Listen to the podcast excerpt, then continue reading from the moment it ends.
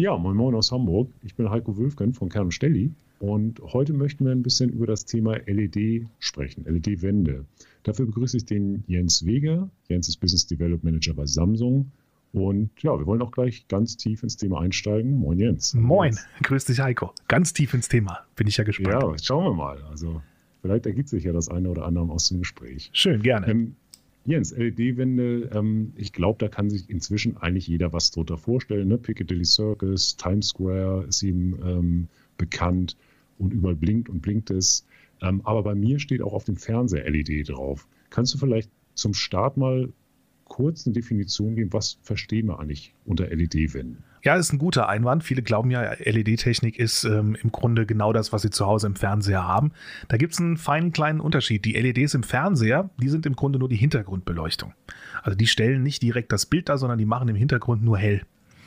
Und das ist ja auch der Ursprung der LED-Technik. Die kommt eigentlich bei vielen Herstellern aus der Beleuchtungsindustrie. Also die klassische Glühbirne aus LED, die Leuchtröhre zum Beispiel aus LED und äh, oder auch, wo viele das auch herkennen, aus dem Autobereich, die Scheinwerfer im Auto, auch LED. Ne, also die machen erstmal hell.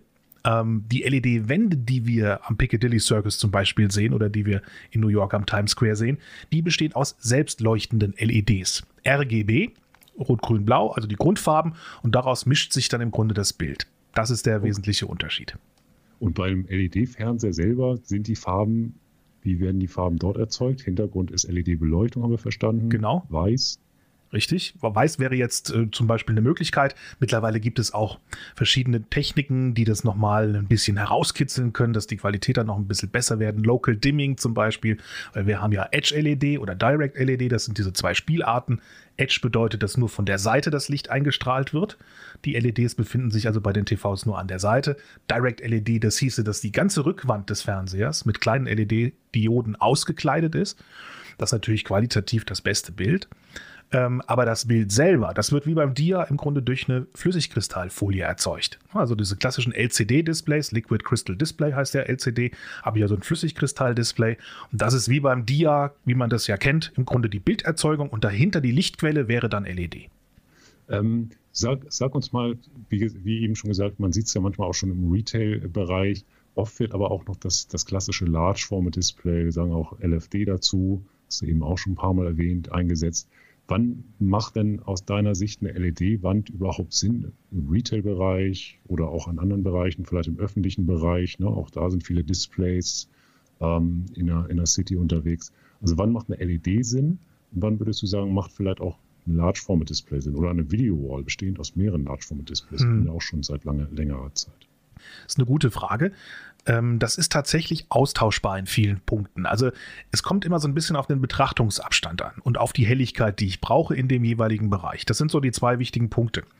Es gibt also die, dedizierte Outdoor-LED-Wände, die ähm, auch für den Hitzeanstieg sozusagen geeignet sind. Wenn es jetzt eine sehr helle Umgebung ist, zum Beispiel direkt im Sonnenlicht, also dann brauche ich ja was, was sich da durchsetzt als Bild.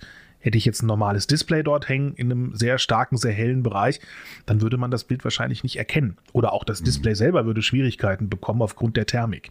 Ja? Okay. Ähm, also das geht ja nur bis zum gewissen Temperaturbereich. Für den Innenraum gilt immer so bis 40 Grad circa Umgebungstemperatur. Und alles, was darüber liegt, da muss man sich dann schon, schon über Speziallösungen Gedanken machen. Und LED wäre so eine Speziallösung, wo es eben besonders hell wird. Also hell Helligkeiten bis zu 8000 Nit könnte man da sogar noch weit darüber hinaus. Ist tatsächlich technisch möglich, sodass sich dieses Bild eben auch gegen starkes Umgebungslicht, sprich Sonnenlicht, durchsetzen kann. Also ich würde mir immer angucken, wie ist die Location vor Ort. Und dann ist natürlich immer so ein bisschen die Frage, was kann der Kunde oder derjenige, der das dort gerne aufbauen möchte, denn auch an Geld investieren? Die ideale zukunftssicherste Lösung ist natürlich immer LED. Klar, weil das die modulare Technik ist. Das heißt, ich kann hier in kleinen Modulen individuelle Bereiche mit Bildinformationen bestücken. Ein Display ist immer vorgegeben, ne? also 46 Zoll, 32 mhm. Zoll. Ähm, da habe ich eine relativ vorgegebene Fläche. Und mit LED bin ich da wesentlich flexibler und kann natürlich meine Wunschfläche sozusagen gestalten. Und wie gesagt, wenn dann die Umgebungsvariablen so sind, dass ich sage, okay, ich kann hier durchaus ein günstigeres Display verbauen, weil es ist nicht so hell, es wird nicht so heiß, ja, und ich komme mit der Bildfläche hin, dann ist das Display natürlich auch eine ideale Lösung, weil ich dann einfach kostenmäßig natürlich weit unter den LED-Modulen liege. Okay, aber man ist eben eingeschränkt in einer, in einer Installation, ne? wenn es um Ecken geht, wenn es irgendwelche Säulen hochgeht, dann hat das Display immer eine gewisse Größe. Man kann sie sicherlich kombinieren, ne? verschiedene Größen, aber die LED-Module, davon sprachst du eben, wie groß kann man sich die vorstellen etwa? Also die sind ähm, so 800 Millimeter auf 600 Millimeter zum Beispiel. Ähm, also 80 Zentimeter, 60 Zentimeter wäre jetzt so äh, ein Quadrat, sage ich jetzt mal, oder ein Rechteck besser mhm. gesagt, was man da hat. Aber wir haben also unterschiedliche Größen auch im Portfolio. Das ist auch bei den anderen Herstellern so. Also es gibt immer unterschiedliche Bauweisen. Aber die Idee ist eigentlich immer die gleiche. Ich habe also ein relativ kleinteiliges äh, System sozusagen von Lego-Bausteinen, aus denen ich mir dann meine Wunsch-Bildwand herstellen kann. Und gibt es da einen maximalen Wert? Also kann man eine LED beliebig groß machen, theoretisch? Vielleicht gibt es praktische Reglementationen, aber. Ja, also es ist tatsächlich so, wer schon mal in Las Vegas war, wird wissen, ähm, es ist relativ unbegrenzt fast, ja. Also es gibt ganze Gebäude, die mit LEDs eingekleidet sind. Es gibt riesige Installationen, die äh, in den großen Casinos in, äh, äh in Las Vegas tatsächlich also mehrere Stockwerke überspannen. Ähm, es ist immer eine Frage der, des Ehrgeizes. Ne? Also natürlich geht es technisch bis fast ins Unendliche. Also wir können das durch diese sogenannte Daisy-Chain-Verkabelung, also Gänseblümchenkette, ne? immer eine, ein Cabinet oder eine Kachel sozusagen an die nächste verbunden, können wir das fast unendlich spinnen. Ja? Okay. Also deshalb ist, ist die Frage eher die, was habe ich davon? Also ist das, ist das wirklich sinnvoll, so ein ganzes Casino einzukleiden? Und wenn ich die Kohle habe und das gerne machen möchte und einen absoluten Anziehungspunkt für Touristen zum Beispiel setzen möchte in so einer sehr bunten Stadt wie Las Vegas, dann kann man das natürlich machen. Aber wir zeigen das ja, zum Beispiel gibt es so eine tolle Installation in Korea, in Seoul, wo wir auch ein ganzes Gebäude komplett eingekleidet haben. Ähm, und das ist auch tatsächlich so ein Punkt geworden, äh, der mittlerweile bei den ganzen Städteführungen in Seoul ein wichtiger Programmpunkt ist. Da fahren also alle Touristen vorbei, um sich genau das anzugucken. Okay, spannend. Aber du, genau, wahrscheinlich, oder ich weiß es sogar, jetzt tue ich so unwissend, aber tatsächlich weiß ich es, gibt es natürlich auch LEDs, du hast es angesprochen, Las Vegas und andere Geschichten, Piccadilly Circus, die sind eine Outdoor-Installation, ne? die sind draußen. Mhm und da dachtest du bis 8000 Nits, also sehr, sehr hell. Ich glaube, High Brightness Displays bewegen sich so zwischen 2 und 3000 Nits, äh, wenn ich es richtig äh, äh, mir gemerkt habe. Genau, also es gibt ja durchaus Spezialhersteller, die kriegen da noch weitaus höhere mhm. Helligkeiten hin. Äh, aber jetzt, in, soweit ich jetzt für unser Portfolio sprechen kann, sind das so die maximalen Helligkeiten. Mhm. Okay. Und was, was unterscheidet sich dann maßgeblich, wenn ich jetzt eine Outdoor-Installation stattfinden lasse, ähm, im Gegensatz zu jetzt Konferenzräumen, wo man es ja auch immer mehr, wir haben immer mehr äh, Anfragen auch diesbezüglich, mhm. Konferenzraum, Video Walls, 130 Zoll, größer, kleiner, plus, minus. Ähm, was sind da die größten Unterschiede? Outdoor, Indoor? Gibt es verschiedene LED-Techniken oder was ist da eigentlich der mhm. Hauptunterschied? Also als erstes mal die Helligkeit, ganz vorneweg natürlich. Also ich werde jetzt im Innenraum, im Konferenzraum natürlich keine 8000 Nit oder Candela brauchen. Ist klar, also damit. Sonnenbrillen so? Genau, verbrenne ich die Netze heute, ist nicht so schön. Ähm, und es ist natürlich auch ein anderer Betrachtungsabstand. Ne, das muss man auch sehen. Häufig, wenn der Besprechungsraum, jetzt sage ich jetzt mal maximal so zehn Personen fasst, dann reicht mir ja so eine 130 Zoll Wand zum Beispiel völlig aus mit einem normalen Pixel-Pitch von, sage ich jetzt mal 1,5 bis 2,0, 2,5 Millimeter. Also Pixel-Pitch bedeutet, dass diese einzelnen LED-Dioden äh, dann diese Millimeteranzahl voneinander entfernt sind. Also wenn ich sage 1,5 Millimeter, liegen die einzelnen Dioden 1,5 Millimeter auseinander. Und die Faustformel ist immer die, dass man sagt, Pixel Pitch mal 2 ist der ideale Betrachtungsabstand. Also wenn ich zwei Meter sozusagen davon entfernt, oder andersrum betrachtet, wenn ich 1,5 Millimeter Pixel Pitch habe, sollte ich drei Meter davon entfernt stehen, damit ich das als homogenes Bild wahrnehme und die einzelnen Pixel nicht mehr sehe. Das ist also so ein bisschen die Faustformel. Und das ja. ist natürlich genau das, was im, im Konferenzraum natürlich dann auch eine wichtige Rolle spielt. Ne? Also wie weit sitze ich da weg? Und dann werden jetzt die großen Outdoor-Installationen, die größeren Pixel Pitch haben, also die fangen so bei 6 Millimeter an, weil die eben auf Reichweite ausgelegt sind. Ne? Also das gucke ich ja nicht äh, an mit äh, drei Metern Abstand meistens, so eine große mhm. LED-Wand äh, im Outdoor-Bereich, sondern da stehe ich ja wie am Piccadilly Circus irgendwo dann rum und gucke mir das aus 20, 30, 40 Metern Entfernung an. Und da sind wahrscheinlich auch die Module dann größer oder du sagtest 80 mal 60 Zentimeter circa bei euch. Zum Beispiel, genau. Outdoor, ja, ja, also das Outdoor-Modul ist dann deutlich größer wahrscheinlich, dass man schneller große Flächen hinbekommt. So ist es, genau. Also die sind größer, die sind teilweise auch unterschiedlich geformt, die haben andere Umgebungsbedingungen, die haben ja auch aktive Lüfter zum Beispiel. Ja, also die müssen ja dann auch eine andere Hitze abkönnen, die müssen ja dann also direkte Sonneneinstrahlung, Umgebungstemperatur bis 50 Grad zum Beispiel dann zum Beispiel auch aushalten. Äh, das müssen ja die Indoor-Wände alle nicht. Unsere Indoor-Wände mhm. sind zum Beispiel alle ohne Lüfter, also das heißt, die sind komplett leise, die hört man überhaupt nicht. Die geben ihre Wärme nach vorne ab, müssen also auch keinerlei aktive Lüftung oder sowas haben. Das ist natürlich auch ein großer Vorteil, wenn ich jetzt einen Konferenzraum habe, weil äh, stell dir vor, du hast jetzt so eine 130 Inch Wand, ja, hast du eine 130 Zoll Wand und äh, dann hast du da 20 Lüfter dahinter, die dann irgendwann aufdrehen, dann versteht man bei der Präsentation sein eigenes Wort nicht mehr. Das ist wohl wahr, ja, das könnte ich mir vorstellen. Nun wohne ich in Hamburg hier und wir sehen relativ viele relativ kleine, doch verglichen mit anderen Ländern, Bewegbilder. Ne? Die einschlägigen Anbieter, die Digital Signage äh, draußen machen, Digital Out of Home heißt es ja auch so schön. Mhm. Ähm, die sind nun nicht, wir haben es jetzt ein paar Mal gesagt, Piccadilly Circus ist riesengroß, riesengroße Flächen in Seoul, hast du gesagt, sind Installationen unheimlich riesig. Das sieht man nun in Deutschland nicht. Gibt es da eine, eine gesetzliche Vorgabe oder woran liegt das, dass es doch überschaubar stark Bewegtbild, wenn man mit dem Auto durch die Straßen fährt, rechts und links gibt? Ja, es ist tatsächlich so, dass es in Deutschland keine generelle Verordnung dazu gibt, mal abgesehen vom Emissionsschutzgesetz, das äh, hier teilweise auch greift, aufgrund äh, der Lichtemission, die hier äh, durch die LED-Wände passiert oder eben auch durch die Elektroemission. Das ist ja auch ein Thema. Also eine LED-Wand strahlt ja auch. Also diese elektromagnetischen Strahlungen, die da emittiert werden, auch das gilt es zu beachten. Ähm, dass man da eben jetzt nicht äh, in eine Nonkonformität reinläuft. Das wäre jetzt also ein Grund, sowas zu verbieten. Aber das ist bei uns nicht allgemein geregelt in Deutschland, sondern das ist tatsächlich der Städte, den Städten und Gemeinden selbst überlassen. Also die können mhm. das entscheiden, können sagen, ja, das halten wir für geboten und für interessant und dann können die das auch im eigenen, äh, in, in, eigener Verantwortung genehmigen oder eben nicht. Also okay. in Frankfurt am Main zum Beispiel ist unsere Erfahrung die, weil wir sitzen als Samsung in der Nähe von Frankfurt am Main, ähm, dass es da sehr schwierig ist. Also, dass wir da eher Steine in den Weg gelegt bekommen. Dass man dann eher sagt, naja, also äh, eventuell beeinträchtigt das ja den Flugverkehr zum Frankfurter Flughafen, wenn ihr da so eine LED-Wand hinstellt. Auf die Zeil. Okay. Ja, das ist die große ja. Einkaufsstraße in Frankfurt. Das wollten wir da gerne machen. Auf Zeil dann, oder? Genau. Und das ja, war so ein bisschen die Befürchtung.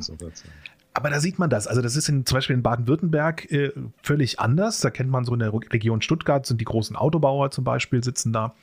Und wenn man da mal in Unterschleißheim äh, durchfährt, dann stehen da schon in irgendwelchen äh, kleinen Vorstädten, ja, stehen da schon wirklich große Outdoor-LED-Wände zum Beispiel. Oder wenn man nach Stuttgart reinfährt, die großen Einfallstraßen, gibt es eine große Straße, die wird auch immer wieder im Fernsehen gezeigt, wenn es um diese Schadstoffwerte geht. Da ist ja Stuttgart, glaube ich, immer Rekordhalter.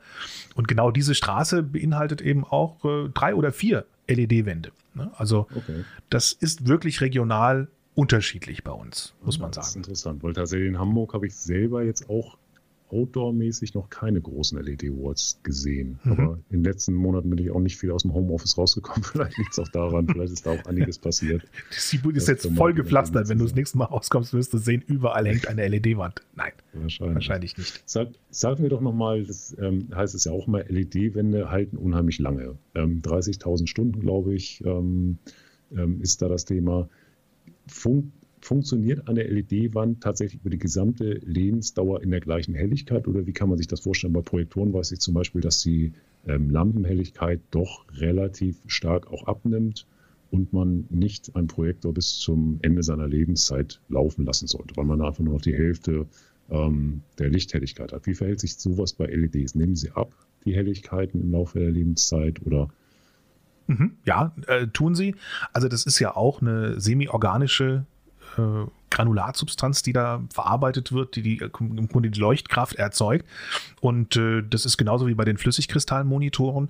Irgendwann denaturiert dieses, dieses äh, Substrat, ja, das da die Helligkeit oder auch die Farbe erzeugt. Und dann wird auch die Leuchtstärke schlechter. Wir sagen bei den LED-Wänden 100.000 Stunden bis ca. 50% der Helligkeit verbraucht ist. Okay, das ist eine Weile, ne? Das ist eine, das ist eine ganze Weile, ein paar Jahre. ne? äh. Kommt natürlich jetzt auch darauf an, wie ich das benutze. Jetzt ist es tatsächlich so, dass es gibt so einen alten Aberglauben, dass man sagt, okay, je stärker ich die Wall benutze, umso stärker denaturiert das im Grunde oder verschlechtert sich die Leuchtkraft. Das ist nicht der Fall. Also durch Wärme wird das natürlich ein bisschen beeinflusst. Also das heißt, je wärmer die Wall wird, desto kürzer ist sozusagen die Lebensdauer. Das ist aber marginal. Okay. Diese Module oder die LED-Dioden, die denaturieren auch, wenn ich sie irgendwo im Schrank liegen habe. Ah ja, ja das also, ist so ein Alterungsprozess dann quasi. Exakt. Dazu mit, mit Laufleistung. Genau. Also das, die Laufleistung, sage ich jetzt mal, die beschleunigt das ein kleines bisschen, marginal. Also gerade die Hitze, die dann äh, dort äh, auf die Module bzw. die LED-Bausteine wirkt. Aber die denaturieren eben, wie gesagt, auch, wenn ich sie im Schrank liegen habe. Das ist eben der andere Punkt. Aber 100.000 Stunden ist schon mal so ein, äh, sag ich mal, eine ganz gute äh, Form, von der man ausgehen kann oder ein Zeitraum, von dem man ausgehen kann. Äh, und wie, diese, die Technik wird ja auch immer besser, also wie das hergestellt wird und äh, dieses sogenannte Grading, also wie tatsächlich die Güte der hergestellten LEDs ist, das sagt auch viel über die Qualität der LED-Wall selber aus. Und äh, da gibt es ganz große Unterschiede. Also da gibt es wirklich die absoluten Billigheimer und dann gibt es die Super-Spezialisten. Und das ist dann, das merkt man auch am Preis. Also man kann eine sehr günstige LED-Wand kaufen und dann sind da also Low-Grade-LEDs eingebaut. Ja, die sieht in den ersten drei Wochen noch toll aus, die Wand, und dann mhm. wird sie sich rapide verschlechtern. Das sieht man ja okay. häufig auch im Stadtbild, ne? so zahnlückig. Dann ist so ein pinkenes Pixel dazwischen und dann sind ein paar weiße oder so. Also äh, das möchte man natürlich eigentlich nicht, weil wenn ich jetzt 30.000 Euro dafür ausgebe und das ist jetzt im Vergleich zu einer anderen Marke vielleicht ein Schnäppchen, dann habe ich aber trotzdem das Nachsehen, weil ich von der Wand nicht lange was habe. Ne? Ah ja, okay wie es immer so ist. Ne? Was nichts kostet, ist nichts, hat meine Oma mal gesagt. Ein bisschen ist was dran. Ein bisschen ist was dran. Definitiv. Halt genauer hinschauen einfach. Ne? Das bei der, auch genau, bei der Qualität auf jeden Fall. Ne? Mhm. Das ist klar. Okay. Und ähm, wenn jetzt, du hast gesagt, LED-Wände bestehen eben aus einzelnen selbstleuchtenden Pixeln. Nun wissen wir alle, Lampen können auch mal kaputt gehen. Wenn jetzt mal so ein bisschen despektierlich sage, eine Lampe, äh, wenn einzelne LEDs kaputt gehen, lassen die sich reparieren oder wie funktioniert das? Nimmt man ganze Module raus? Wie funktioniert etwas, wenn, wenn man einen Pixel hat, der nicht mehr leuchtet. Oder zwei oder drei oder zehn. Ja, ähm, das ist tatsächlich, da würde ich gerne kurz sagen, wie das, wie das aufgebaut ist. Also wir sprechen, dieser Würfel, von dem ich vorhin gesprochen habe, diese, dieser Grundbaustein sozusagen einer LED-Wand, dieses nennen wir Cabinet. Und dieses Cabinet, das besteht aus sechs Modulen. Und die Module, die liegen im Grunde bei uns, bei den Indoor-Geräten zum Beispiel, ist das so äh, magnetisch, also schwimmend gelagert auf diesem Cabinet drauf. So. Und sollte jetzt auf diesem, also, ne, also ein Cabinet, sechs Module und auf einem dieser sechs Module habe ich jetzt ein kaputtes Pixel. Dann kann ich dieses Modul, in dem das kaputte Pixel ist, kann ich rausnehmen aus der Wand. Dafür gibt es ein Tool, das wir mitliefern. Das ist der sogenannte Magnetic Jig. Ja. Und damit nehme ich dieses Modul raus, tüte das ein, schicke das an unseren Service und der macht im Grunde genau aus dieser Charge, aus der die ganze Wall besteht, eine neue LED dort wieder rein, wo das Fehler, fehlerhafte Pixel ist. Ah ja, okay. Dass, dass einfach die, die Homogenität dann auch gegeben ist. Genau. Dass es nicht eine komplette andere Produktionsserie ist, sondern das ist ein ganz wichtiger Punkt, genau. Also das heißt, diese, das kennt man ja auch schon, also jemand, der sich jetzt zum Beispiel schon ein bisschen mit LCD-Monitoren auskennt, der wird wissen, dass man, wenn man jetzt eine Videowall erzeugen will, darauf achten sollte, dass möglichst alle die Geräte, die Displays, die in dieser Videowall hängen, dass die tatsächlich aus einer Charge kommen dass die möglichst aus einer Produktionslinie sind mit fortlaufenden Seriennummern. Darauf sollte man achten, damit eben die Homogenität dieser Videowall gewährleistet ist, dass man die alle eben hervorragend aufeinander kalibrieren kann. Und das ist bei diesen LEDs genauso. Das sind ja, wenn du so willst, auch winzige ähm, Stücke sozusagen von Flüssigkristallen, die in diesen äh, LED-Dioden drin sind. Und genau dieser, ähm, diesem, dieses Substrat ähm, ist eben einer gewissen chaotischen Anordnung unterworfen. Und die ist dann, wenn ich das einmal, wenn ich so ein Substrat quasi einmal hergestellt habe, dann ist diese, dieses, diese chaotische Mischung einmal für so und so viel tausende LED-Dioden gleich. Und wenn ich das nächste Mal eine äh, solche Ladung herstellen möchte an LED-Dioden, dann ist die Anordnung wieder eine etwas andere. Okay. Das nennen wir Batch. Ne? Das ist immer ein Batch, diese Herstellung oder dieser, dieser Herstellungszyklus. Und äh, darauf achten wir dann eben auch, dass aus genau diesem Badge, aus dem die Wall, die du gekauft hast, besteht, dort wieder so ein Pixel ersetzt wird. Ah ja, und das macht wahrscheinlich auch, ne, du hast es gesagt, äh, Preisunterschiede resultieren eben aus den Details. Da nehme ich dann an, da guckt vielleicht der ganz billige LED-Produzent auch nicht so drauf, dass er entsprechend große Batches produziert, oder? Ähm, wenn ich jetzt in, tatsächlich in, in China eine sehr günstige LED-Wall kaufen möchte, dann ist es ja teilweise wirklich noch so, dass ich hinfliegen muss und die dort abnehme, gekauft wie gesehen. Und dann mhm. nehme ich die mit, ich führe die auch dann selber ein und dann war es das. Also dann habe ich weiter keine Ansprüche an dieses Unternehmen, wo ich die gekauft habe. Also dann kann ich nicht einschicken und sagen, so, ich kann halt noch Ersatzmodule kaufen, wenn ich das möchte, dass ich ja so selber was ausbauen kann oder so. Aber ich bin dann, ich habe dann also eine Ware wie auf Ebay sozusagen gekauft und der Rest ist im Grunde dann mein Problem. Okay. Ja, also das da gibt es natürlich, muss ich direkt sagen, da gibt es natürlich chinesische Anbieter, die es ein bisschen anders machen, nicht nur, weil wir einen im Sortiment haben. Ähm, aber okay, aber das, da aus solchen Faktoren rühren dann am Ende auch die Preisunterschiede. Definitiv. Ähm, ja. Service-Konzept wahrscheinlich dann auch einfach, ne, dass es ja. in dem von dir eben beschriebene Fall schlichtweg nicht gibt. Wenn ich ein Problem habe, ist es mein Problem und alleine mein Problem. Und in eurem Falle ruft man den Service an und dann ist eben auch ein Setup, wie es weitergeht. Also das war jetzt Worst Case, ne? Also das ist ja, tatsächlich, das natürlich gibt es auch andere, das ist nicht, nicht alle arbeiten so, um Gottes Willen. Aber das wäre jetzt wirklich so das Worst-Case-Szenario. Und so diese ganz starken Billigheimer, da ist es, kommt es tatsächlich so noch vor. Das, das gibt es tatsächlich noch. Ähm, aber wie gesagt, äh, das ist natürlich nicht so, dass alle so arbeiten. Auf keinen Fall weiß ich definitiv. Gut. Aber wir haben ja eh nur Premium-Anbieter im Sortiment. Sehr gut. Und ähm, letzte Frage zum Schluss. Wie schätzt du denn die Entwicklung von LED an? Ich meine, LED-Wände sieht man jetzt auch schon doch eine ganze Weile. Ein bisschen ist was passiert. Ähm, was glaubt ihr bei Samsung? Wie wird sich das entwickeln? Preistendenzen? Auch das kennen wir alle aus dem privaten Bereich. Der erste Flachbildschirm kostete, glaube ich, 15.000 Euro, war noch ein Plasma. Heute kriegt man für 400 Euro und 55 Zoll mit UHD teilweise hinterhergeschmissen. Wie glaubt ihr, in den nächsten Jahren entwickelt sich das Thema LED? Wird es weiter LFDs verdrängen?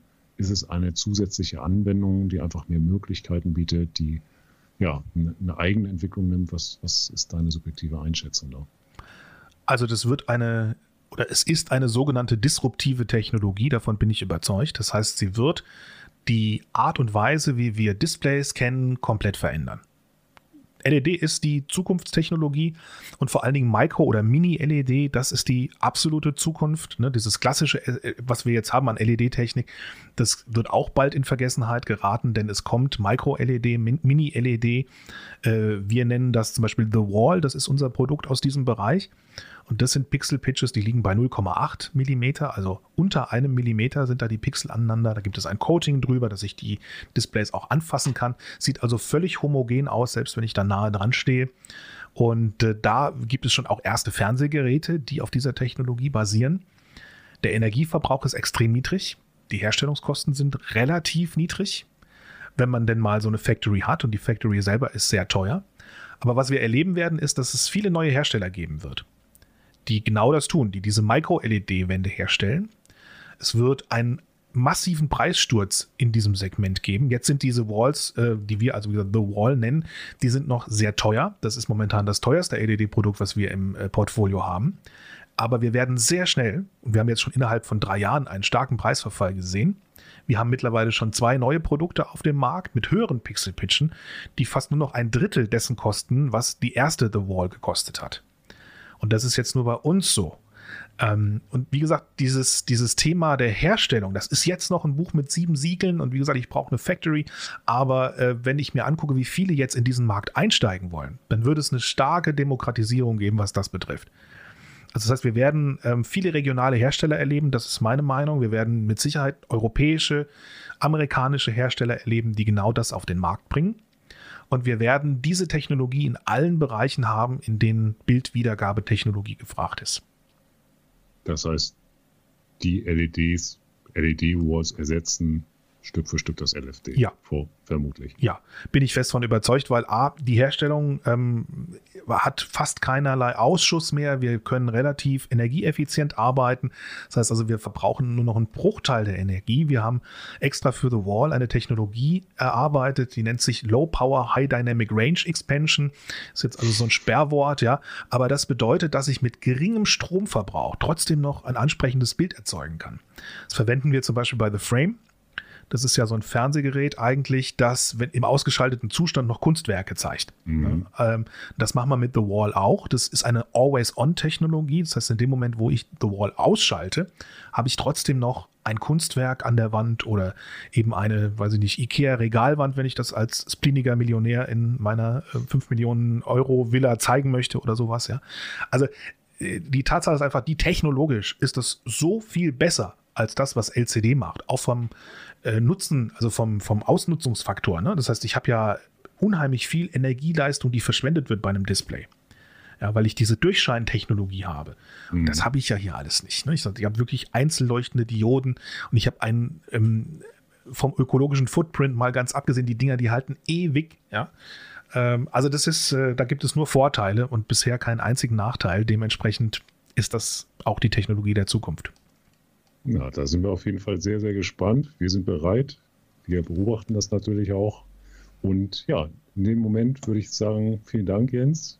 Kurz und knapp wollen wir es halten. Gerne. weitere Podcast-Folgen. Wenn du Lust hast, gerne auch mit dir. Du scheinst, du scheinst Ahnung zu haben, bestimmt nicht nur von LEDs. Gerne. Insofern möchte ich ganz, ganz lieben Dank sagen und ja, einen schönen Tag und ich hoffe, euch, Ihnen hat es gefallen und auf ein neues in Kürze. Bis dann. Wiedersehen.